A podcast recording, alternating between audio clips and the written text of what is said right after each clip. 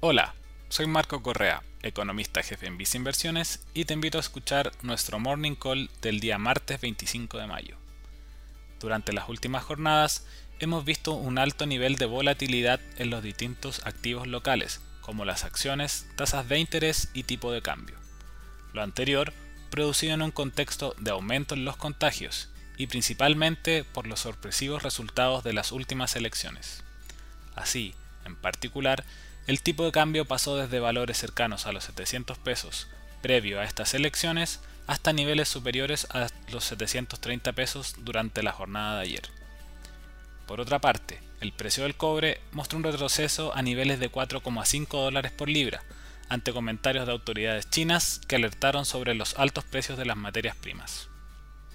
Además, durante estas jornadas, también hemos visto un incremento en los CDS de Chile, los que se usan como una medida alternativa del riesgo país.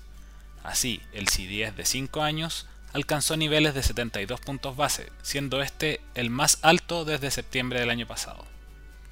Estos factores, junto a los mencionados al principio, podrían mantener una presión alcista en el tipo de cambio en el corto plazo. En este contexto, destacamos la importancia de tener un portafolio diversificado, combinando diferentes clases de activos, los que te ayudarán a proteger tus inversiones en episodios de incertidumbre. En particular, estimamos que el tipo de cambio local podría seguir mostrando una mayor volatilidad y debilitamiento. Dado lo anterior, te recomendamos tener una mayor exposición a activos de renta variable internacional, lo que puedes hacer a través de nuestros fondos mutuos recomendados, Visa Acciones Mundo Sustentable y Visa Acciones Latam.